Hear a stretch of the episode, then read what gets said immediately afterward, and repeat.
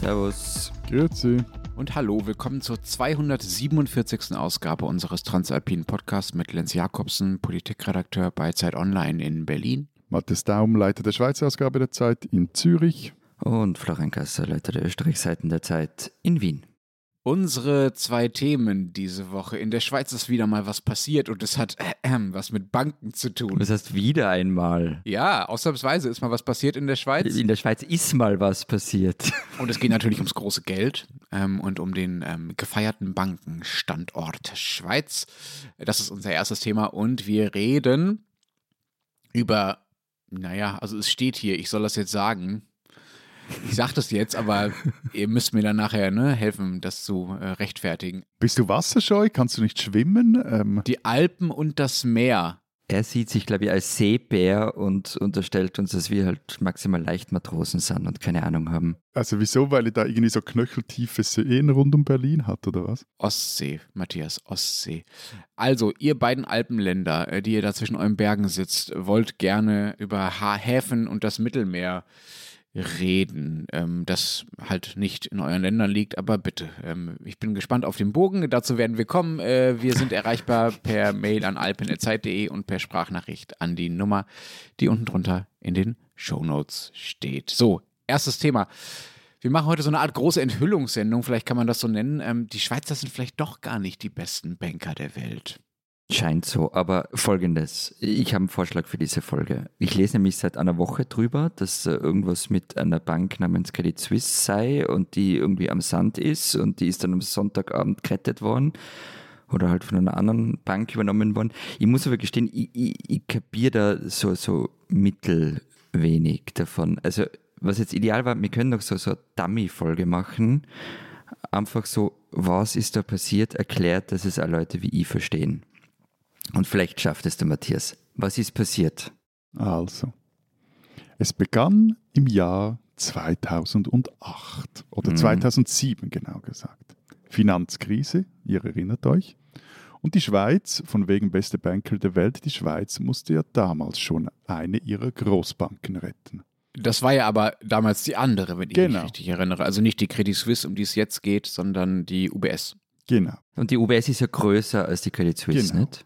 Und die UBS gerät damals in böse Schieflage, weil sie sich mit ihrer Investmentbank in den USA völlig verspekuliert hatte, mit diesen Immobilienfonds-Ramschpapieren. Vielleicht erinnert ihr euch noch, das war so, das wurde da jeweils so erklärt, dass man eine Schachtel in eine Schachtel in eine Schachtel gepackt hat und dann gedacht hat, wenn man nur um Scheiße genug Schachteln packt, dass dann niemand mehr merkt, dass Scheiße drin ist, aber am Schluss war halt immer noch Scheiße drin und das Zeugs, ähm, ja, war dann nichts mehr wert und da gingen mehrere Banken hops.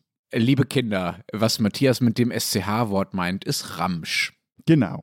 Darauf musste im Oktober 2008 der Bund und die Schweizerische Nationalbank, die SNB, eben die UBS retten. Die wären nämlich sonst pleite gegangen. Und die Credit Suisse, die brauchte damals keine Staatshilfe und rückblickend betrachtend muss man sagen, das war vermutlich der Anfang von ihrem Ende.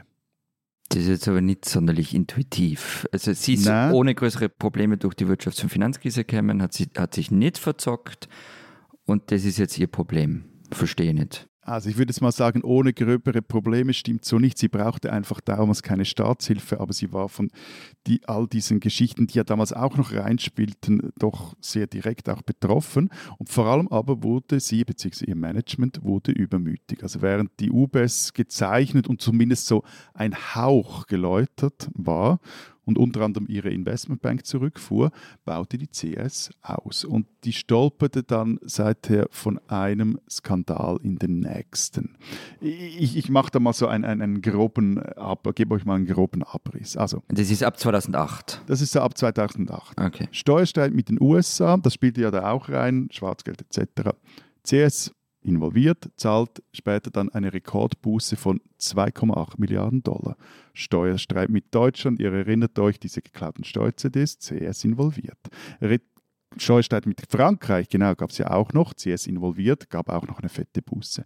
Dann andere Dinge, zum Beispiel Rekordbonus auf dem Schweizer Bankenplatz, 70, äh, 70, doch, 71 Millionen, aber insgesamt waren es, glaube ich, dann 90 Millionen an CS-CEO Brady Dugan, der damals CEO war.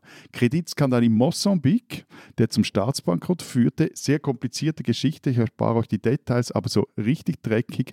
Da wurden 200 Millionen einfach mal abgezweigt, also da wurden Investoren um 200 Millionen betrogen. CS involviert. Greensill Capital, da sind wir jetzt schon eher in, in der Gegenwart. So ein äh, komisches Finanzierungsprodukt von Lieferketten. Äh, da wurde gesagt den Kunden, da, das ist alles ganz sicher, völlig konservative Anlage, war es nicht. Viel Geld verloren, CS federführend. Archegos Capital, so auch ein Investmentvehikel aus New York, CS involviert, Milliarden verloren. Und zwischendurch, das waren so die, die großen Ecksteine, zwischendurch äh, ließ dann, ließen die CS-Bosse noch einige ihrer Mitarbeiter von Privatdetektiven ausspionieren. Zum Beispiel einer der Spitzenmanager, der zur Erzrivalin UBS wechselte. Da wollte die Bank herausfinden, ob er Kunden mitgenommen hatte und ließ da den einfach als wirklich so wie in einem Krimi beschatten. Oder dann wurde dann irgendwann ein neuer Verwaltungsratspräsident geholt. Eigentlich sollte der aufräumen der hält sich dann aber, das war dann während der Corona-Zeit, hält sich nicht an die Corona-Regeln und vorher hat er so große Reden gehalten, wie jetzt alles wichtig sei und man, man werde jetzt vernünftig und seriös und brav und so hält sich nicht an die Corona-Regeln, weil er im Wimbledon Tennis schauen will. Der fliegt dann auch raus. Darf ich kurz eine Frage stellen? Du hast jetzt sehr, sehr, sehr viele Beispiele genannt, die ja zumindest rückblickend, ich weiß, im Nachhinein weiß man alles immer besser und die Sachen sind klarer erkennbar, aber die rückblickend ja doch ganz stark den Eindruck vermitteln, dass diese Bank einfach nicht gut in ihrem Job war. Die hat einfach offenbar sehr viel Miss gebaut.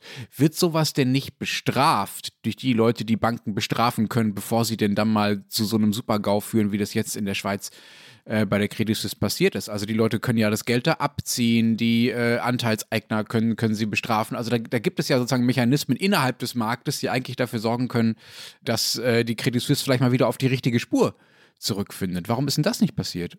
Es sind ja zwei Dinge. Einerseits könntest du ja davon ausgehen, dass sagen wir jetzt, ich, ich, ich habe mein Geld in eine Firma investiert, ich habe Aktien in einer Firma und ich sehe, dass diese Firma eben Mist baut, missbaut, dann sage ich mir als Aktionär irgendwann mal so, Freunde, aber pff, das äh, will ich nicht, zumal ja auch der Aktienkurs einfach nur eine, einen Weg kannte, nämlich gegen unten.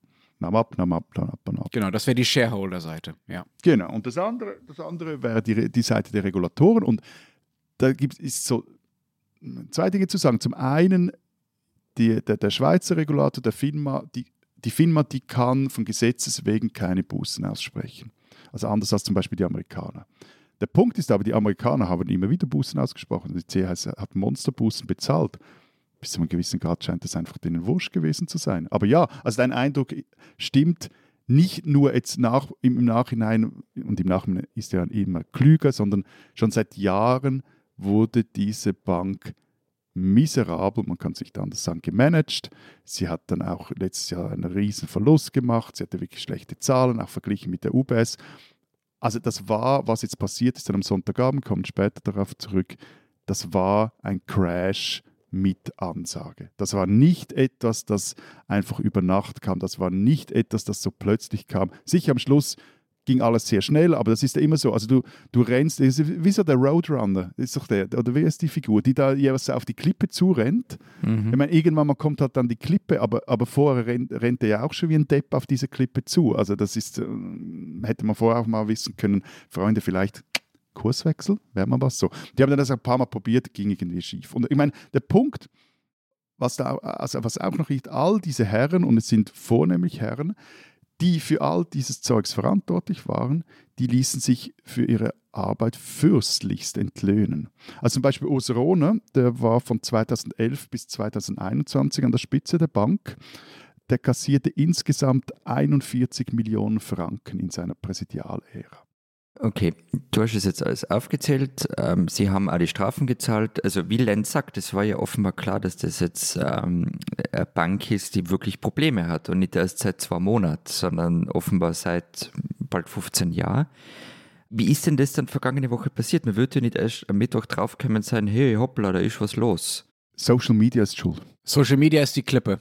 Habt ihr mitgekriegt, dass die Pressestelle von Twitter jetzt automatisiert auf Presseanfragen Scheißhaufen antwortet? Also war das der Grund?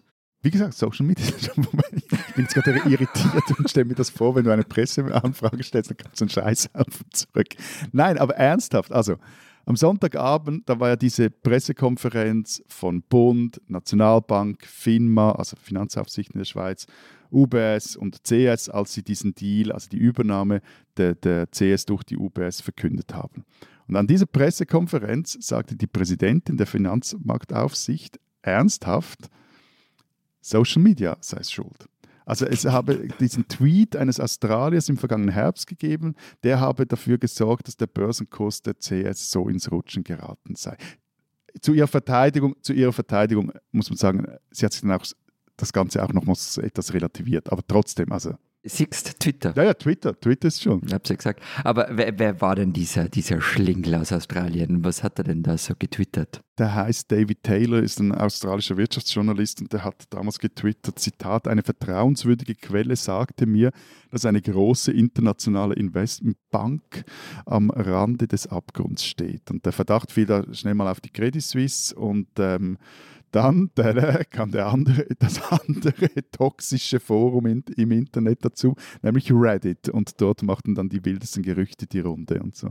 Bei Reddit hat es ja Tradition, nicht mit Börsenkursen. Die GameStop-Geschichte genau, hat genau. sich ja auf Reddit abgespielt. Moment, Moment, Moment. Diese ehrwürdige alte Schweizer Bank mit diesem 40 Millionen Chef. Eine der größten Banken der Welt, haben wir das eigentlich schon gesagt? Eine der größten Banken der Welt ist von Reddit-Usern gestürzt worden?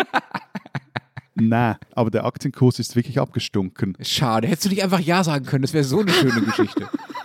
Na, wieso? Sorry, da hat so viele tolle Geschichten in dieser Geschichte drin. Da braucht Nein, äh, aber der Aktienkurs ist wirklich abgestunken damals, also um, um 10 Prozent. Wegen Reddit. Aber eben, wie gesagt, also passiert ist all das, was ich vorher gesagt habe und diese Firma galt schon lange als schlecht geführt, lange als Wackelkandidatin, als Übernahmekandidatin und da ist sie halt dann natürlich auch anfällig auf allerlei Gerüchte.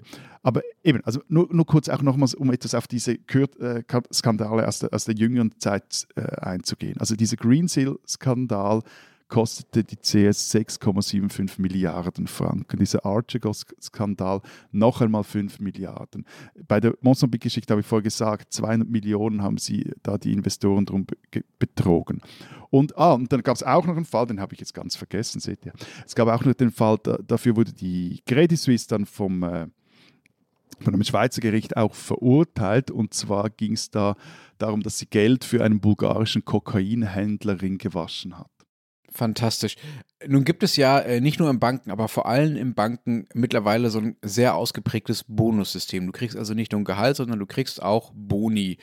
Eigentlich, so habe ich es bisher naiverweise bisher verstanden, gemessen an deiner Leistung. Das heißt, wenn du einen besonders guten Job machst, kriegst du Boni, kriegst du überhaupt Boni. Wenn du richtig, richtig gut bist, kriegst du noch mehr Boni. So, diese Bank, über die wir jetzt seit, weiß ich nicht, einer Viertelstunde ungefähr reden, hat in der Zeit, äh, in den letzten 20 Jahren, 42 Milliarden Euro an Boni an ihre Mitarbeiter ausbezahlt. Das ist eine unfassbare Summe für eine Leistung, die ja offenbar nicht so besonders gut gewesen zu sein scheint, nach dem, was du jetzt bisher erzählt hast. Und diese 42 Milliarden, das ist übrigens, weil du gerade vom bulgarischen äh, Kokainhändlerring erzählt hast, 42 Milliarden ist mir eben die Hälfte des, äh, der Wirtschaftsleistung von ganz Bulgarien. Also das sind die Größenordnungen, über die wir hier reden. Ja, also dazu nur etwas. Thomas Matter, das ist der Nationalrat der SVP, der besitzt selber eine Bank und der, der, Überraschung. Warum auch nicht? Nein, nein, nein, er ist der Einzige, der eine Bank besitzt. Nein, aber interessante Figur insofern, als der eine Bank besitzt und da natürlich auch, äh, also der geht auch selber ins, wirklich ins Risiko. Und der äh, hat da den, den Begriff geprägt, ich bin nicht immer mit ihm einer Meinung, aber der Begriff ist richtig gut, äh, nämlich da handelt es sich um eine Form von, Zitat, Managersozialismus. Also du kriegst das Geld halt wurscht, ob, ob die Bank gut performt oder schlecht performt das ist ein, dieses Boni-System, die sind völlig pervers. Zu den Boni kann man vielleicht dann nochmal in die Zukunft schauen, aber jetzt nochmal, weil die Frage ist für mich noch immer unbeantwortet. Warum ist es jetzt gerade in der vergangenen Woche passiert und dann nämlich so extrem schnell, dass es äh, am Wochenende alles geklärt werden muss? Vorhin schon gesagt, dieser Aktienkurs der Bank, der kennt seit mehreren Jahren einfach nur eine Richtung, nämlich abwärts. Und das führt dann halt, wenn dieser Kurs dann mal so auf einem gewissen Level unten ist, fragen sich halt dann immer mehr Kunden, zuerst einmal die Aktionäre, soll ich da noch Aktien halten, aber auch die Kunden der Bank und jetzt, da wurde es jetzt wirklich gefährlich für die CS, was ist hier eigentlich los? Und, und es gab dann eine neue Führung um die andere und die betonte, die, die neueste, die jetzt in, in Charge war, die betonte auch immer wieder, sie sei dran, sie werde die Bank aufräumen. Aber sowohl an der Börse glaubte man ihr das nicht und auch die Kunden glaubten ihr das nicht. Das war jetzt in den vergangenen Monaten, oder? Ja, das, nein, aber es war schon im vergangenen Jahr. Also im, ich glaube, mhm. im vergangenen, allein im vierten Quartal, jetzt muss ich schauen, dass ich das richtig im Kopf habe, im, vierten Quartal 2022 verlor die CS 110 Milliarden an Kundengeldern. Also Kunden, die halt einfach sagen, das ist uns nicht mehr sicher. Banking äh, beruht ja auch auf Vertrauen wir haben kein Vertrauen mehr in die Bank, wir ziehen dieses Geld ab. Also klassischer Bankrun. Aber da, da, stehst du halt heute nicht mehr Schlange vor einer Bank, sondern das machst du halt mit zwei, drei Klicks im Online-Banking so. Und das, das ging dann immer weiter. Dann dann der, der, haben die CS-Bosse betont, jetzt Anfang Jahr im Februar, nein, das, das sei jetzt irgendwie alles besser geworden, habe, sei, habe aufgehört. Man hat dann gemerkt, nein, stimmt nicht. Es hat nicht wirklich aufgehört, die, der Abfluss der Kundengelder. Und dann passierten halt Dinge, die eigentlich mit der CS nicht äh, so viel zu tun hatten, aber halt, wenn du angeschlagen bist, trifft dich dann die Grippe trotzdem. Also in Kalifornien ging dann diese Silicon Valley Bank Hops, zweite Bank äh, taumelte und die taumelte ja noch immer. Dann wieder was, hatte, kam noch was, was mit der CS direkt zu tun hatte. Sie mussten nämlich die Veröffentlichung ihres Geschäftsberichts verschieben, weil die amerikanische Börsenaufsicht Einwände hatte, was auch nicht sehr eine vertrauensaufbauende Maßnahme ist, wenn du sagen musst, oh, wir müssen da im Geschäftsbericht noch mal was rumschrauben. Und dann hatte vergangene Woche der größte Eigner der CS, die Saudi National Bank, also ein Vertreter von ihr, noch die grandiose Idee bei Bloomberg am TV zu sagen, äh, die äh, Saudi Bank werde nicht noch zusätzlich Geld in die CS investieren. Der Grund war durchaus nachvollziehbar. Die, wollten, die haben jetzt irgendwie 9, irgendwas Prozent. Und ab 10 Prozent und drüber sind sie strengeren Regularien unterworfen. Und das wollt, wollen die nicht. Macht durchaus Sinn aus der Optik eines Investors, aber da hat man sich auch nicht wirklich überlegt, ja, was heißt es das, wenn der größte Aktionär sagt, nee, wir wollen da nicht noch zusätzliche Milliarden reinstopfen. Also klar bekamen dann die CS-Kunden Schiss und zogen weiter ihr Geld ab. In der deutschen Öffentlichkeit gab es äh, die schöne Anekdote, das teuerste Interview seit Rolf Breuer. Erinnert ihr euch noch an Rolf Breuer? Rolf Breuer war dieser deutsche Bankchef, der mal äh, in einem äh, anderen Finanzskandal gesagt hat, dabei handelt es sich nur um Peanuts. Das ist ihm dann auch heftig auf die Füße gefallen. Weil diese saudische Bank hat ja jetzt auch ordentlich Geld verloren durch den, durch den CS-Skandal. Ne? Und man muss aber auch sagen, dass anscheinend der, der Bloomberg das Interview auch etwas zurechtgeschnitten hatte. Aber äh, das heißt, äh, nur damit ich das mit dem Zeitlichen richtig verstehe, ähm, das heißt, dieses Interview und dass, dass die, die Eigner kein Geld mehr nachschießen wollen, das war sozusagen der Auslöser für den Zeitpunkt vergangene Woche. Genau, und, der Grund ist auch, also es war am Schluss dann ein klassischer Bank Run. Es war nicht so wie bei der UBS, die eben diese diese was Ramsch muss ich sagen Ramsch Papiere hatte äh, die, hm. also eigentlich hatte die CS noch genug Werte die sie auch verwaltete oder die, aber die Leute zogen dann ihr Geld ab. Mhm. Und sie waren irgendwann mal dann nicht mehr liquid. Diese CS ist ja, wenn ich äh, das richtig auf dem Schirm habe, die zweitgrößte Schweizer Bank äh, gewesen. Ähm, ihr seid ja sehr stolz auf eure Banken. Wie wichtig ist diese Credit Suisse so für das äh, Schweizer Selbstverständnis, auch für den Bankenstandort äh, gewesen? Was ist das für ein Laden? Wie lange gibt es den schon? Der Zürcher Wirtschaftshistoriker Tobias Straumann sagt in diesen Tagen in einem Interview, die CS war Zitat die Bank von Zürich, die Bank des Zürichbergs und die Bank der FDP.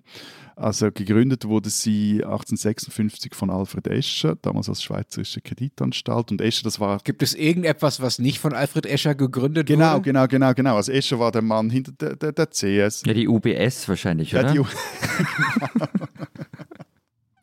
Äh, der Mann hinter der Gotthardbahn, hinter der Rentenanstalt ist die heutige Swiss Life, hat die ETH begründet und es war eigentlich eine Bank, um den Ausbau der, der Eisenbahn in der Schweiz zu finanzieren, was damals ein hochspekulatives Geschäft war. Von dem her, das passt durchaus auch in die Historie der CS, dass sie immer auch so risikomäßige Gratwanderungen unternahm. Und zugleich saß Escher auch für die FDP im Zürcher Kantonsrat, dann in der Regierung hier und auch im Nationalrat. Und interessant zu, zu wissen ist auch, dass die erste Filiale außerhalb von Zürich, die erste CS-Filiale, die wurde in New York eröffnet. Und erst später kam dann die erste Filiale außerhalb von Zürich in der Schweiz äh, dazu, glaube ich, in Basel. Ab den 1980er Jahren wurde die Kreditanstalt zu einer internationalen Investmentbank, eben setzt stark auf das Geschäft in den USA, wurde auch immer angelsächsischer geprägt und wollte den Wall Street Banken Konkurrenz machen. Das, äh, wie man jetzt sieht, kam dann aber mäßig gut raus. Wenn das so, so eine Bank ist, die so ganz tief in, in eurer Geschichte und in eurer DNA steckt, ähm, wie war denn da die Reaktion? Also erstens, wie war die Reaktion eurer Regierung äh, vergangene Woche? Wie klar war, hoppla, da passiert was? Und ab wann war eigentlich klar, dass der Markt allein das nicht mehr regeln kann? Also nur noch schnell wegen der DNA. Ich meine, da muss man schon auch sagen, hm. die CS hatte ja Probleme, also hat, hat ja Geld gesucht schon vor, vor einigen Monaten und hat ja dann das Geld in Saudi-Arabien gefunden. Und ich meine, da muss man sich ja schon fragen, und da ging es um wenige Milliarden.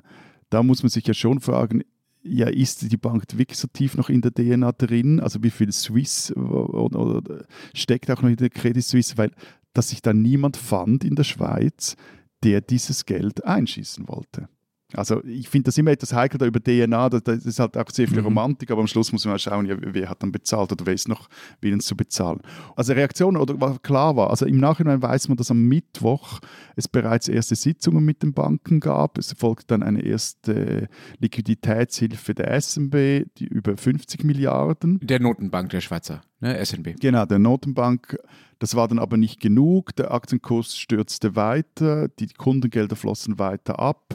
Mittwoch, Donnerstag wurde schon nicht direkt miteinander verhandelt, aber der Bund und die FINMA und die Nationalbank haben dann, äh, also die beiden Banken, also jetzt die CS und aber auch die UBS, quasi am Schlawittchen gepackt und gesagt, Freunde, wir brauchen hier jetzt eine Lösung. Da kam zwischendurch auch noch BlackRock mit ins Spiel und so, aber wir können nachher noch im, im Detail erzählen. Also schließlich war das übers Wochenende ein, ein Bankencrash, so quasi im Live-Ticker. Und äh, rauskamen dann enorme Beträge. Also insgesamt hat die neue UBS, weil sie die CS jetzt übernommen hat, und zwar für gerade mal 3 Milliarden Franken, kriegt die eine Staatsgarantie in der Höhe von 209 Milliarden Franken. Also das doppelte, na, wie viel, wie viel habt ihr Wirtschaftsleistung? Nein, die, die Wirtschaftsleistung sind 770 Milliarden Franken. Okay. Die neue Bank hat eine Bilanzsumme von 1,5 Billionen. Ah, sowas ist doppelt der Wirtschaftsleistung. Das ist doppelt so viel. Nein, aber die, diese Staatsgarantie jetzt, diese 209 Milliarden Franken, bestehen zu einer 9 Milliarden Versicherung für Risiken, welche die UBS mit der Übernahme eingeht. Also wenn sie da bei gewissen Geschäften zu viele Verluste macht, mehr als 5 Milliarden, dann kann sie auf eine Versicherung von 9 Milliarden zurückgreifen. Das ist Steuergeld. Und dann gibt es eine 100 Milliarden Liquiditätshilfe der SNB und zusätzlich nochmals eine 100 Milliarden Liquiditätshilfe über die SNB, die aber gedeckt ist durch den Bund. Also wenn jetzt da hm. die, die, die Schweizer Finanzministerin immer von einer Private Solution spricht, die man da gefunden hat, das ist, um im Englisch zu bleiben, das ist einfach Bullshit. Also das ist der Staat, der diese Bank gerettet hat. Also wir als Steuerzahlerinnen und Steuerzahler, nicht ihr zwei, aber ich und meine Landsleutinnen. Ich habe ja sogar gesehen, dass die Credit Suisse eine Anzeige geschaltet hat, ich glaube Anfang dieser Woche, in der sie behauptet, äh, äh, sie habe sich mit der UBS auf einen Fusionsvertrag geeinigt. Das fand ich besonders lustig. ich meine, also, ich mein, das war die Höhe. Das war in der NZZ, oder? Ganze Seite ja, ja, das drin. war ja so in der, in, in der Medienmitteilung der, der CS drin. Nein, und ich meine, das zeigt auch, welchen Geisteskind all diese Typen sind. Also das ist wirklich wenn du schön, so schön dabei bist, dich aufzuregen, Matthias, und du sagst, das ist mit Steuergeldern gerettet worden. So ein bisschen die Gretchenfrage bei diesen ganzen Bankrettungen ist ja immer, fließt da tatsächlich Geld? Also zahlst du tatsächlich mit dem, was du an Steuern zahlst, geht davon tatsächlich Geld eins zu eins an Banken? Oder sind das, sagen wir mal, äh, ich soll jetzt nicht abschätzig klingen, aber sind das äh, theoretische Buchungen, Luftbuchungen, Garantien, die irgendwo hinterlegt werden, aber sowieso nie gezogen werden? Ja, also sowieso nie gezogen, das weißt du nicht.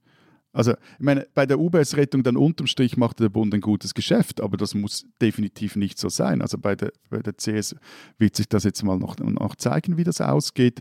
Und es ist ja hier schon, also ich meine, das, das was ich finde auch viele Leute jetzt zu Recht auf, auch aufregt, ist, dass hier eine Firma über Jahre hinweg wirklich miserabel wirtschaftet. Und es aber sie weiß, dass wenn es dann irgendwie hart auf hart geht, oder weiß oder zeigt sie jetzt, wenn es hart auf hart geht, dann gelten nicht die Regeln, die man eigentlich dafür eingeführt hat, was dann passieren müsste. Also, dass man zum Beispiel diese Bank auseinander nimmt. Es gab eine riesige Too-Big-to-Fail-Gesetzgebung in der Schweiz, sondern die wurde gar nicht ausgepackt, sondern es war dann einfach so, ja gut, jetzt, jetzt muss da der Staat irgendwie dahin und die andere Bank übernimmt und, und wir hauen euch da raus irgendwie. Und das, das, also das ist doch einfach, ich meine, wenn ich, klar, eine, eine Großbank ist vielleicht was anderes als ein Kiosk, aber wenn mein Kiosk hops geht, dann, bin, dann geht der Konkurs. Und, und, und ein, eine Firma, also es ist wirklich ein Problem, dass eine Firma anscheinend nicht Konkurs gehen kann, obwohl man sich jetzt 15 Jahre lang überlegt hat, weil man diesen verdammten Fall schon mal hatte, was machen wir, wenn sowas wieder passiert? Und anscheinend ist man nicht in der Lage, was Gescheites hinzukriegen, als einfach eine, eine, Monsterbank zu schaffen, die jetzt eine Gefahr für die Volkswirtschaft der Schweiz ist. Ja, Moment, kommen wir mal zur Monsterbank nochmal. Äh, kommen wir da später nochmal dazu, aber erst nochmal zu dieser Reaktion ähm, des, des Bundes. Ich habe nämlich im Radio am Montag ähm, den Schweizer Ökonomen Matthias Binswanger gehört und er hat gesagt, das Ganze sei, Zitat, eigentlich eine Überreaktion, weil im Moment weil sich im Moment keine neuen Probleme aufgetan haben bei der Credit Suisse, aber Anleger im großen Stil Geld abgezogen haben. Das hätte die Nationalbank stoppen können, indem sie bekannt gegeben hätte, wir stellen unbegrenzt weitere Liquidität zur Verfügung. Und aber, sagt Binswanger, habe sie versäumt und deshalb sei es am Schluss zu dieser panischen Reaktion kommen. Also hat er recht und haben Schweizer Regierung und Nationalbank das einfach versäumt? Also ob das jetzt, was er da vorschlägt, gereicht hätte, ehrlich gesagt, das kann ich nicht beurteilen. Aber zwei Punkte. Also was wirklich skandalös ist, es tun jetzt alle so, als sei dieser Crash ganz überraschend gekommen. Aber wie ich vorher ausgeführt habe und wir alle wussten, um diese Bank steht es schon lange schlecht. Und es ist wirklich, das ist freundlich formuliert, seltsam, wie verblüfft jetzt da alle tun. Entweder ist das gespielt, was ich eigentlich hoffe, oder sie hatten wirklich einfach keine Lust hinzuschauen. Was dafür spricht, dass sie keine Lust hatten hinzuschauen, ist zum Beispiel ein, äh, ein Zitat von Ueli Maurer, der sagte noch im Dezember, der war früher im Finanzminister, ja, man müsste jetzt der, Zeit, der CS einfach etwas Zeit geben und dann komme das schon gut. Also es ist auch so, so, so eine Nonchalance im Umgang mit solchen Dingen, aber ich meine daran gedacht, dass die Kunden und die Aktionäre vielleicht das etwas anders sehen. Das hat zumindest eher anscheinend nicht. Und man war wieder mal, wie so oft in der Schweiz, einfach nicht parat. Na, aber nochmal zu dem anderen Argument, was du gesagt hast, mit dem Kiosk ums Eck, der, wenn der pleite geht, dann geht er halt pleite. Ist halt bei Banken was anders. Und die, die Ansage war ja eben, die Credit Suisse ist ähm, zu groß.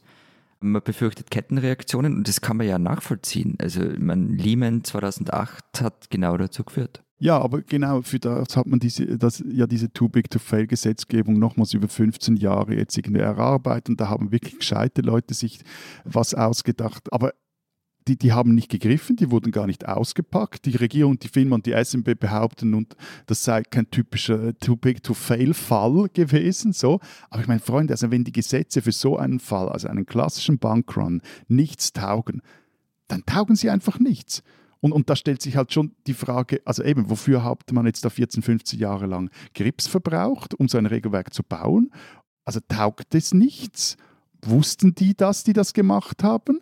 Oder taugt es nicht und sie, oder wussten sie das nicht, dass das nicht taugt für das? Oder wussten sie es und haben einfach immer etwas anderes erzählt? Weil man hat jetzt über Jahre erzählt, ja, wenn sowas passiert, da haben wir diese Too Big to Fail Gesetz gekommen. Oder, das ist noch die dritte Möglichkeit, die jetzt heute Morgen, also Dienstag, in der Financial Times auch erwähnt wird, dass einfach der Druck vom Ausland so groß war, dass vor allem voran die Amerikaner nicht wollten, dass die Too Big to Fail Gesetzgebung angewandt wird, weil sie befürchteten, dass damit das amerikanische Bankensystem noch in größere Probleme Moment. geraten könnte. Das heißt, die Too Big to Fail Regelung wurde nicht angewandt, weil sie too big to fail war.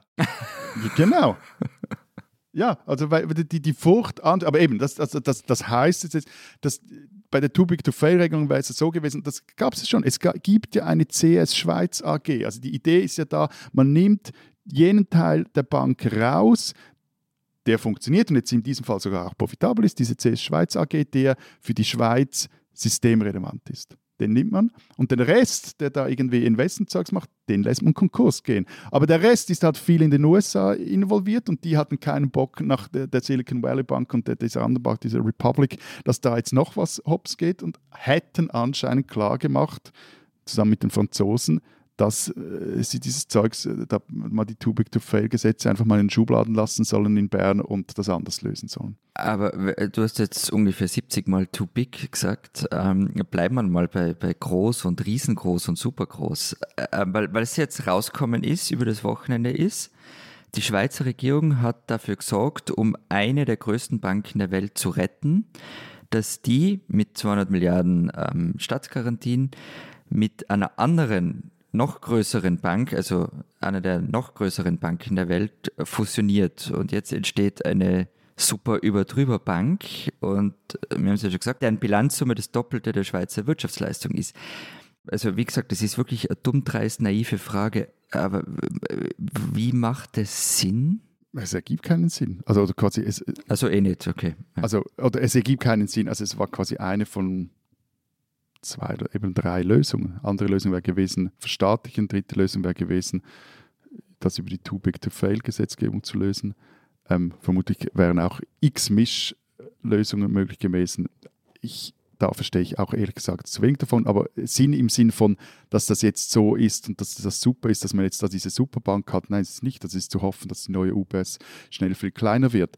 Auch wenn man jetzt die internationalen Ranglisten anschaut, da ist die jetzt, glaube ich, auf Rang 21 der weltweit größten Banken. Aber an der Spitze sind dort Banken aus China, etwas größere Volkswirtschaft wie die Schweiz, USA, auch etwas größere Volkswirtschaft wie die Schweiz, Japan gilt dasselbe. Frankreich, Spanien, beides auch größere Volkswirtschaften wie die Schweiz. Und das ist das Problem. Also wir haben eine Bank, die, wenn ich das richtig im Kopf habe, im Verhältnis zu, es gibt keine andere Bank, die im Verhältnis zur Volkswirtschaft so groß ist wie jetzt diese neue UBS. Die Vatikanbank vielleicht, oder? Ja, vielleicht. ja. Oder Liechtenstein Bank. Eine einzelne, es geht ja um eine einzelne Bank. Und das, also das meine ich jetzt nicht irgendwie in, in einem Anflug von Polemik oder so, also, aber diese Bank nimmt die Schweiz, ihre Volkswirtschaft und damit auch ihre Bevölkerung in Geiselhaft. Weil wenn der was passiert, dann ist dann vielleicht Switzerland too little, too small to save this bank. Ja, tatsächlich, ja, weil wenn äh, die Bank doppelt so groß ist wie euer Land, also es ist jetzt wirklich sehr flapsig gesprochen in ökonomischen Begriffen, dann heißt das ja auch, ihr könntet sie, wenn der was passieren würde, im Zweifelsfall gar nicht mehr retten. Also Verstaatlichung wäre dann, wär dann ganz schön problematisch, müsste man erstmal hinkriegen, wenn man so eine riesige Bank äh, geschaffen hat. Aber sag mal, es ist denn bei euch alles besser und sind alle Banken safe und schön klein? Ja, natürlich. Also, ähm, liebe Schweizer, wenn ihr euer Geld sicher unterbringen wollt, dann tragt es in schwarzen Koffern nach Deutschland. Nein, im Ernst.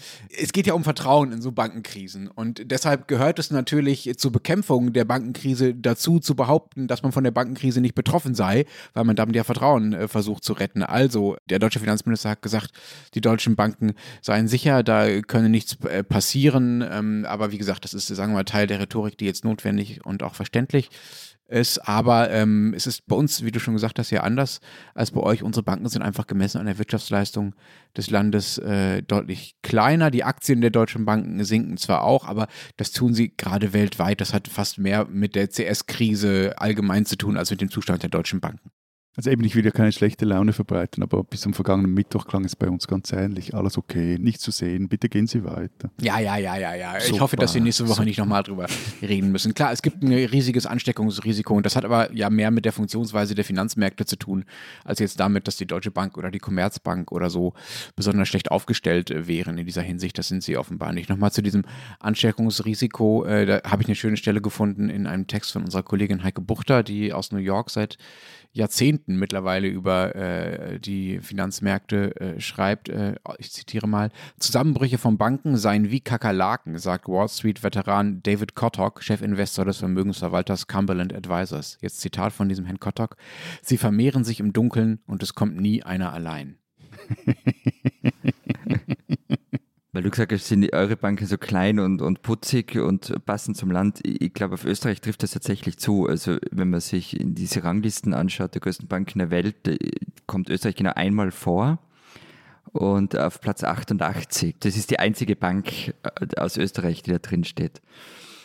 Und äh, bei uns wurde übers Wochenende aber auch viel Beruhigung verströmt. Also zum Beispiel im Finanzministerium war man, war man sehr gelassen oder gab man sich zumindest sehr gelassen. Also da hieß es dann, man erwarte keine wesentlichen unmittelbaren Auswirkungen auf den Bankensektor in Österreich. Die europäischen Banken äh, seien seit der Finanzkrise stärker beaufsichtigt.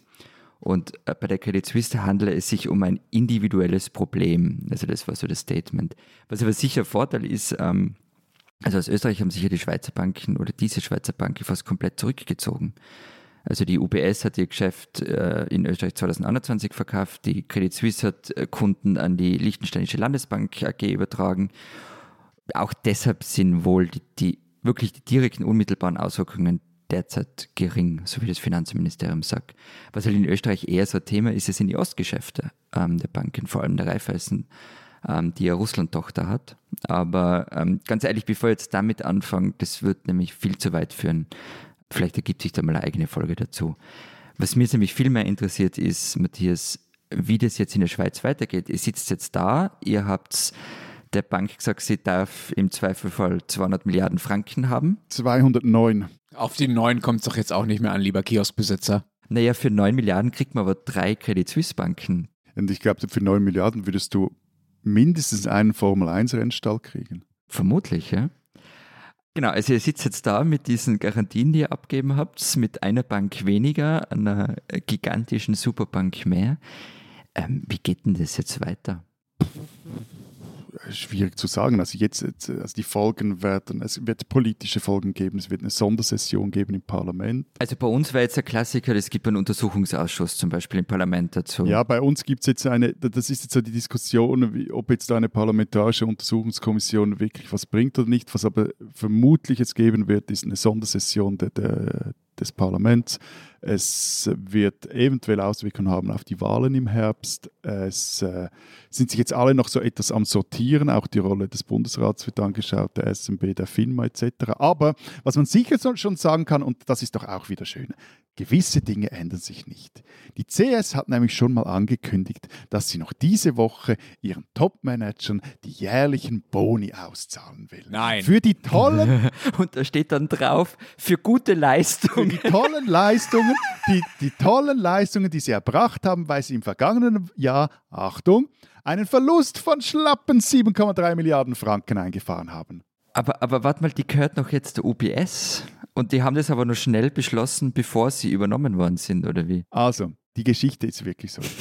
Unsere Finanzministerin Karin Keller-Sutter wurde noch am Sonntag darauf angesprochen, ob jetzt die CS da diese Boni zahlen findet. Da sagt die irgendwie, ich meine Finanzministerin, ne, da könnte, habe der Bund gar nichts zu sagen. Dann irgendwie ging es zack, zack und auf Twitter wurde ihr, wurden ihr Zitate aus dem Bankengesetz um die Ohren gehauen, dass wenn der, der, der Bund da irgendwie involviert ist, der Staat, dass der da durchaus solche Dinge unterbinden kann und zwar über die FINMA, die Finanzmarktaufsicht. Und dort heißt es, ja, sie würden jetzt das anschauen, ob sie jetzt das noch unterbinden wollen. Aber ich meine, diese CS hat wirklich nichts Gescheites im Sinn, als irgendwie das irgendwie noch versuchen, diese Woche durchzudrücken. So viel zu Laune und Schweiz und so.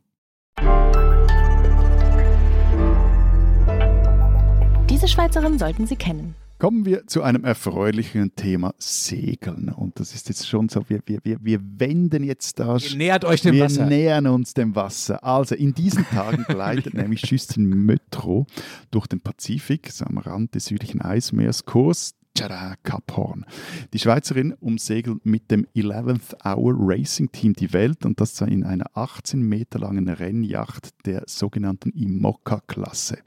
Das sind so Carbongeschosse mit Flügeln mit bis zu 65 Kilometer pro Stunde, brettern die über den Ozean. Und das Ganze, also diese Regatta nennt sich Ocean Race und ist übrigens auch, äh, sind mehrere Deutsche dabei, unter anderem auch Boris Herrmann, kennt man vielleicht. Klar, es geht ums Rasen.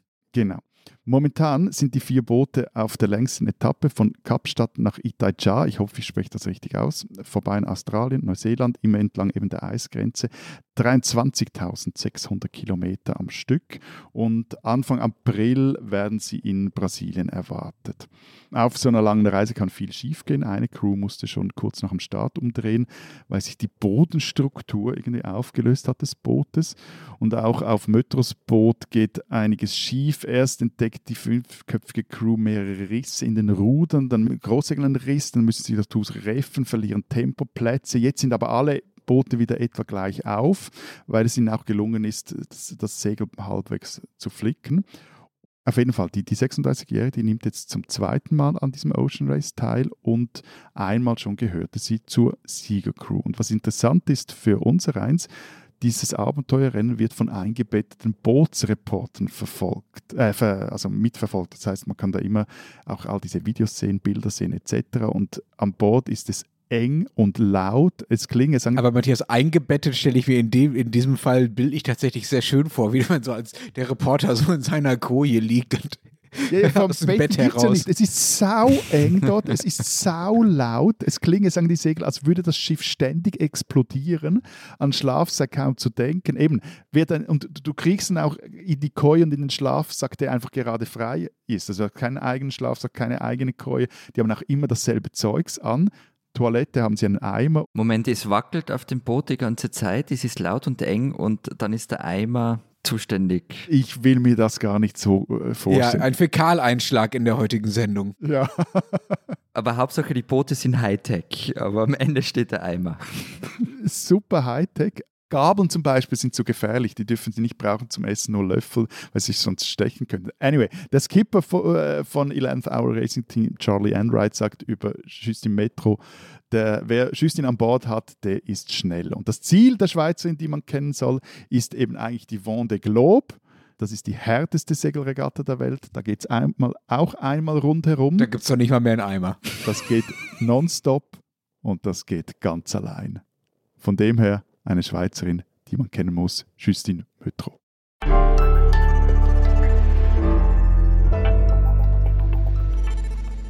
Unser zweites Thema, ähm, nur noch mal, damit ich das richtig verstehe. Ihr habt äh, diese Woche eine Ausgabe gemacht, die in äh, den Alpenländern Österreich und der Schweiz wie immer sehr schön am Kiosk erhältlich sein wird und sich natürlich auch abonnieren lässt.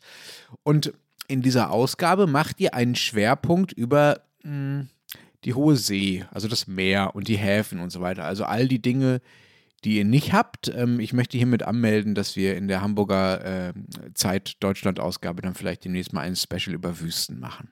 Ja. Das können wir gern machen. Wir sind dabei. Ja, sind wir sofort dabei. Also wir können unsere Kompetenz natürlich einbringen zu dem Thema. Aber eben jetzt erstmal Meer. Alpen und Meer also eben die neue Ausgabe der Zeit Alpen. Wie, Lenz, Lenz, du bist ein guter Marketingfachmann. Äh, ich, ich, muss da gar mhm. nicht mehr betonen, wo die erhältlich ist. Aber auf jeden Fall, das Oberthema heißt nah am Meer gebaut und der Anlass ist, dass in Italien die Häfen ausgebaut werden und das hat, was man oft vergisst, auch bei uns direkte Auswirkungen auf die Alpen. Ihr seid überhaupt nicht nah am Meer gebaut. Das ist einfach Unsinn. Ihr seid einfach weit weg vom Meer gebaut. Hey, sorry. so ein Quatsch. Ich bin in drei Stunden, okay, dreieinhalb am Meer. Also so ist es nicht. Na, na, hallo, das ist ja echt total nah. Mhm. Gleich ums Da sitzt du ja quasi schon in der Hafenkneipe, äh, wenn du bei dir in Innsbruck was essen gehst. Kennt ihr dieses Theorem, dass jeder Mensch auf der Welt über höchstens, ich weiß nicht, fünf oder sechs Stationen oder so mit jedem anderen bekannt ist? Äh, Gab es vor ein paar Jahren, war das mal sehr prominent. Ich glaube, wir haben so eine Art äh, Themenvariante davon, die wir hier gerade durchspielen. Wir zeigen nun, wie auch die Binnenlandbewohner Florian und Matthias über so und so viele Ecken dann doch irgendwie betroffen sind davon, wenn in einem italienischen Hafen ein Container umfällt. Da mal los. Das, so viele Ecken sind es gar nicht. Äh, das ist ja das Spannende. Aber ich, ich muss was gestehen, Lenz, ähm, also die Kollegen Kolleginnen und Kollegen in Hamburg haben zuerst einmal komisch, komisch reingeschaut, ähm, Na, wie wir ihnen so von dem Thema diesen Connex erzählt haben. Aber es ist wirklich ganz einfach. Du warst ja auch mal in diesem schönen Innsbruck und hast vielleicht die Autobahn gehört ab und an. Also ich bin ja da direkt aufgewachsen an dieser Brenner Autobahn und der Intel-Autobahn. Und ich kann berichten, der Lkw-Verkehr, der nimmt dort zu. Das ist ja einer der wichtigen Nord-Süd-Achsen in Europa. Und der nimmt dann zu, wenn unter anderem auf italienischen Häfen mehr umgeschlagen wird. Und das steht halt jetzt wieder bevor, weil in Genua zum Beispiel wird mit sehr, sehr viel Geld, auch mit chinesischem Geld, erweitert. Warum? Damit künftig größere und noch mehr Containerschiffe anlegen können, die über den Suezkanal nach Europa kommen. Da müssen jetzt viele davon außen rumfahren, um dann in Rotterdam oder Hamburg Moment. anlegen zu können. Das heißt, als damals dieser Tanker querstand im, im Kanal, mhm. ja, da äh, war bei euch, war bei dir die Autobahn ruhiger. Ich muss gestehen, das weiß ich nicht, ob es da ruhiger war, aber es wird durchaus sein, dass es mal ruhiger gewesen ist, ja. Aber eben, also die fahren dann außen rum derzeit und legen in Hamburg und Rotterdam an und einige davon oder mehr davon können künftig direkt in Italien ausladen. Und weil der ganze Krempel halt unter anderem zu dir, Lenz, muss, wird es dann über Straßen, über die Alpen gebracht und ist laut. Was ist denn das für ein Krempel? Also was wird da an, an deinem Häuschen vorbei, Florian, äh, von Genua über den Brenner äh, zu mir ins böse Deutschland geschippert? Was kommt da so an? Ja, allerlei aus Fernost. Also was du so bestellst, was länger braucht. Das kommt über den Weg, ja? Okay. Okay. Und das findet man also in der Schweiz und in Österreich alles total doof, dass jetzt in Genua äh, ausgebaut wird. Ja, man findet es nicht, nicht ausschließlich doof, aber es gibt sehr viele, die es doof finden, vor allem weil eben der Großteil der Fracht über die Straße ähm, transportiert wird und nicht über die Schiene. Also ein Beispiel, so, so ein mega-Containerschiff kann mehr als 20.000 Container laden und für den Weitertransport braucht es mindestens 300 lange Güterzüge oder aber 10.000 Lastwagen damit ich das für dich richtig einordne, das sind sehr viele Lastwagen. Äh, danke. Mit 10.000 kann ich wirklich gar nichts anfangen. Wie viel ist das in Credit Suisse Anteilen, Florian? Und der Punkt ist halt, dass diese ganzen Lenz sich rechnen kann, ja, ja. Na, diese ganzen Strecken, die wir brennen, sei es der Gotthard, sei es äh, über, über die Alpen, sei es der Gotthard, sei es der Brenner und so weiter, die sind schon richtig voll. Und gerade noch zur Erklärung, worum, wir jetzt drüber reden, also das Ganze haben ja unsere Kolleginnen äh, Salome Müller, Sarah Jecki und Christian Bartlau eben für die Alpenausgabe recht detailreich. Simone Brunner. Simone, Simone Brunner, Brunner, Verzeihung. Recht detailliert aufgeschrieben. Aber eben eigentlich ist es auch eine durchaus sinnvolle Lösung. Also, weil heute geht halt der meiste Import-Export über die Nordseehäfen. Also du hast äh, Hamburg und Rotterdam erwähnt, für die Schweiz ist auch Antwerpen sehr wichtig. Und die Strecke von dort in die Schweiz bzw. nach Österreich, ist, die sind halt einfach viel länger als von Genua oder Triest. Und gleichzeitig sind die Eisenbahnstrecken, ich zeige auf dich, Lenz, in den Norden, schlecht ausgebaut. Wir warten noch immer, bis ihr Deutschen die Rheintalstrecke mal endlich ausbaut. Ja, oder die Zulaufstrecke für, für einen Brenner Basistunnel, die wäre natürlich genau dafür ähm, ideal. Ne? Voilà. Und wenn dann auch noch der Rhein Niedrigwasser führt, dann wird es halt irgendwann mal eng. Oder bei Rastatt wieder irgendeine Tunnel, eine Tunnelbaustelle äh, Probleme macht. Und so gesehen ist der Ausbau der Häfen im Süden ist eine gute Alternative zu den Nordhäfen, also eine Art von Plan B. Und wenn man es richtig macht, also das Zeug dann auch wirklich auf die Schiene bringt, kann das auch ökologischer sein. Nur ein not so fun Fact noch: Heute importiert sogar die norditalienische Industrie viele oder sogar die meisten ihrer Güter über die Nordroute und nicht über Genua und Trieste. Also ich meine, das, das ist wirklich gaga. Das ist doch aber super. Das heißt, äh, die, die Autobahn wird einfach nur umgelastet sozusagen. Die LKWs, die vorher von Norden nach Süden gefahren sind, äh, fahren jetzt von Süden nach Norden. Ja, das ist bis zu einem gewissen Grad schon sinnvoll. Also dann, dann hast du weniger Stau, hast du weniger Belastung auf einzelnen Das ist nicht nur nein, schlecht, nein, eh, nicht aber eine, die, ja. die, Frage ist, ob sich dieses, diese Rechnung als Nullsummenspiel ausgeht und eben es geht vor allem um die Verlagerung auf die Schiene. Aber eigentlich haben wir da, die, die, diese Mehrausgabe gemacht, dass du uns erklären kannst, wieso Österreich trotzdem mal eine Kolonialmacht war. Naja, genau, das ist ja der Punkt. Nicht? Also wir haben so eine wirklich tolle Doppelseite gemacht, finde ich. Die nennen wir die Hafenkneipe. Und da erzählen wir in ganz vielen kleinen Geschichten, was das alles, was das Meer mit Österreich und der Schweiz und so zu tun hat. Das ist jetzt die Gelegenheit, an der du die Habsburger unterbringen wirst. Franz Josef ist auch mal irgendwo am Meer gewesen. Also, pff, weiß ich nicht. Ich weiß nicht, ob er in einer Hafenkneipe war, aber Sissi war dort, seine Frau. Die hat sich in einer griechischen. Die war doch auf Madeira. Ja, auch, ja. Und die hat sich in einer griechischen Hafentaverne, ich weiß aber ehrlich gesagt nicht wo, vielleicht, mm, keine Ahnung, einen Anker auf die Schulter tätowieren lassen. Das steht allerdings nicht in der neuen Ausgabe. Aber natürlich erzähle ich dir was über die Habsburger. Klar, seit dem 14. Jahrhundert haben die ja dort, haben die ja die Adriaküste nördlich und südlich von Triest beherrscht. Es wurde dann übrigens mal äh, so ab dem 19. Jahrhundert die österreichische Riviera genannt. Und die war so populär, dass sie 1913 diese Küstenlandschaft im Wiener Prater nachgebaut haben. So mit, mit Canale Grande, mit Brücken, mit am See, mit am Hafen, mit Palazzi, das war super. Das muss wunderschön gewesen sein. Zwei Millionen Menschen haben das erzählt, äh, besucht. Und ja, weil Matthias es gesagt hat, wir erzählen da auch was über die Geschichte der österreichischen Kolonie auf den Nikobaren.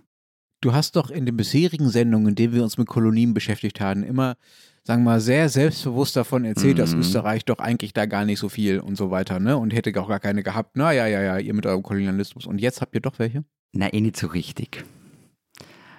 Also, es war in den 1770er Jahren und da ist ein Schiff aus Liverpool losgesegelt, die Josef und Theresia, ähm, und die hat der eigens gegründeten österreichisch-ostindischen Handelskompanie gehört.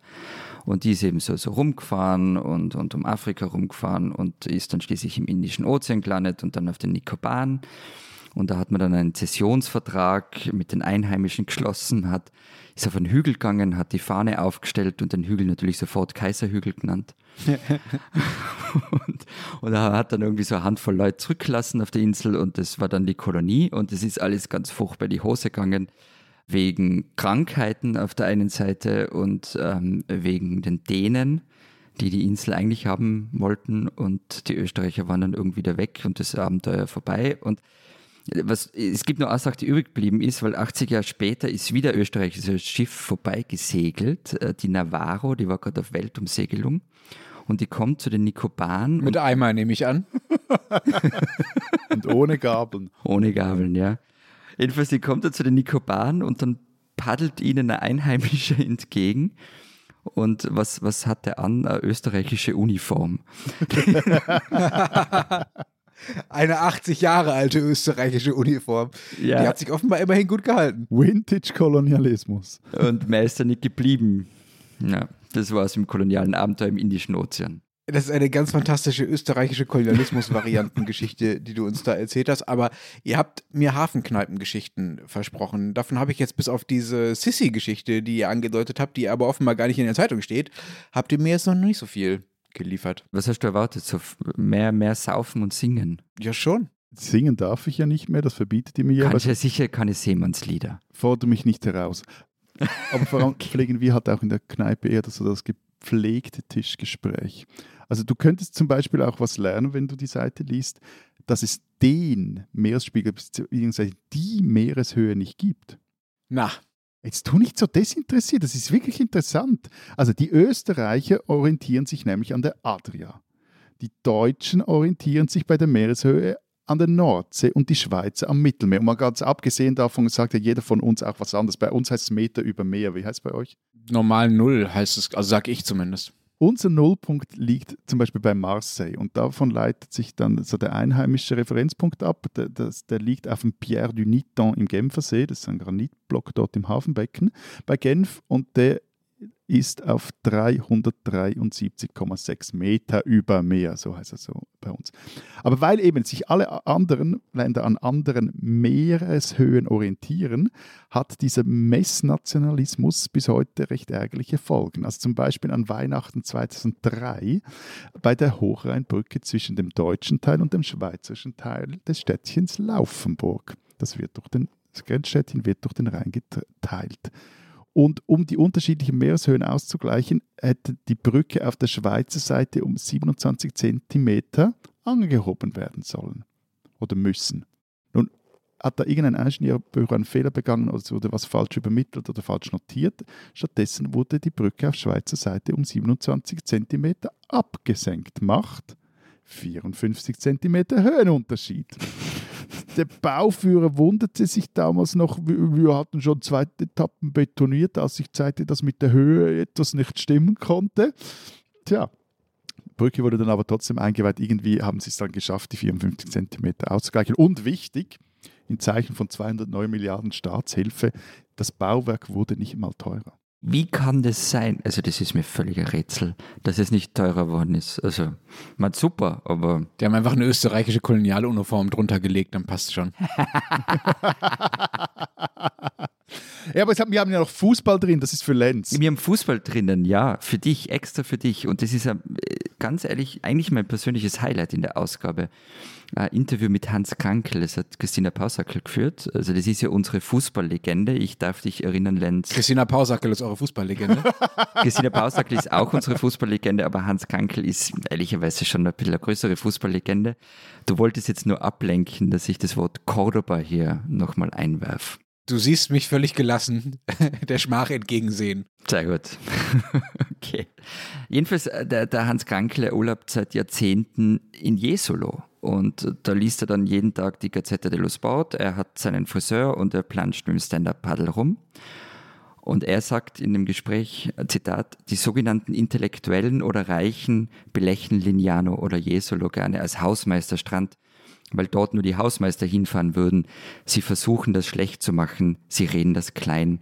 Und dann meint er noch, das seien alles Trottel. Ich mag den Krankel schon ganz gern. Die spinnen, die Österreicher. Wir haben vergangene Woche schon mal drüber geredet. Die ÖVP in Niederösterreich will mit den Sozialdemokraten nicht regieren und holt sich stattdessen die Freiheitlichen. Ja, genau diese FPÖ, die von Herbert Kickl geführt wird und derzeit in Umfragen auf Platz 1 liegt. Es ist längst nicht mehr auszuschließen, dass Kickl eines Tages ins Kanzleramt einzieht und die ÖVP, das ist das wirklich Absurde dran, die hilft ihm dabei. Jede Regierungsbeteiligung hat die FPÖ radikalisiert. Rot-Blau hat mit dem Aufstieg Jörg Haiders geendet. Auf Schwarz-Blau folgte Heinz-Christian Strache und nach Türkis-Blau hat Herbert Kickli freiheitlich nur weiter nach rechts gerückt und das inhaltliche Portfolio um Verschwörungstheorien zu Corona erweitert. Im Arbeitsprogramm der neuen niederösterreichischen Landesregierung wird diesem Thema deshalb auch viel Platz gewidmet. Die Impfung soll nicht mehr beworben werden und Strafen wegen Maßnahmenverstößen zurückgezahlt werden. Die Schobler-Demos haben also gewonnen. Die ÖVP, das ist die Partei, die einst die Zweite Republik gegründet und ihr auch zum Erfolg verholfen hat, bricht wieder mal ein Tabu und holt Menschen, denen Rechtsstaat und Menschenrechte einerlei sind, in Regierungsämter. Das internationale Auschwitz-Komitee nennt den Pakt übrigens empörend und grauenerregend ich verstehe schon, dass sich die ÖVP nur immer selber sucht. Vor mehr als einem Jahr ist Sebastian Kurz zurückgetreten, seine frühere Partei ist seitdem ratlos, die Umfragen sind im Keller, die Regierungskoalition mit den Grünen ist aufreibend und der Höhenflug der Freiheitlichen beängstigend. Nur mit dem Pakt wie dem in Niederösterreich werden Rechtsstaat und liberale Demokratie echt auf eine harte Probe gestellt. Und nein, eben die FPÖ ist nur durch keine Regierungsbeteiligung zahmer worden. Und sie wird es auch diesmal nicht. Aber ihre radikalen Positionen kriegen nun einen legitimen Anstrich. Und das ist die Verantwortung der ÖVP. Wenn die Vorstellung eines Bundeskanzlers Herbert Kickl schaudern lässt, der sollte wirklich nicht seine Vasallen hoffähig machen. Liebe Niederösterreicher, ihr spinnt's.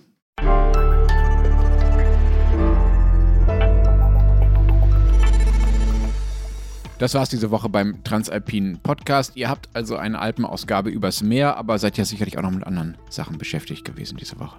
Genau, also wir berichten neben der Alpenausgabe zusammen mit den Kollegen im Wirtschaftsressort ausführlich über den Fall der Credit Suisse und äh, auch auf, haben noch uns eine Sonderseite für uns noch reingeschmuggelt, wo wir den Folgen des Ganzen nachgehen für die Schweiz. Die Texte über die Credit Suisse gibt es ja auch in Österreich zu lesen und es gibt weiter unseren Newsletter zu abonnieren. Wer mehr über Österreich wissen will, einfach auf zeit.de slash gemischter Satz gehen und Newsletter lesen. Und wer wissen will, was in Deutschland so los ist, sich vielleicht sogar noch für die Auswüchse der Wahlrechtsreform hier interessiert, der kann natürlich die Zeit und Zeit online lesen. Bis dahin, bis nächste Woche, wo wir uns wieder hören, sagen wir. Vielen Dank. Adieu. Und tschüss.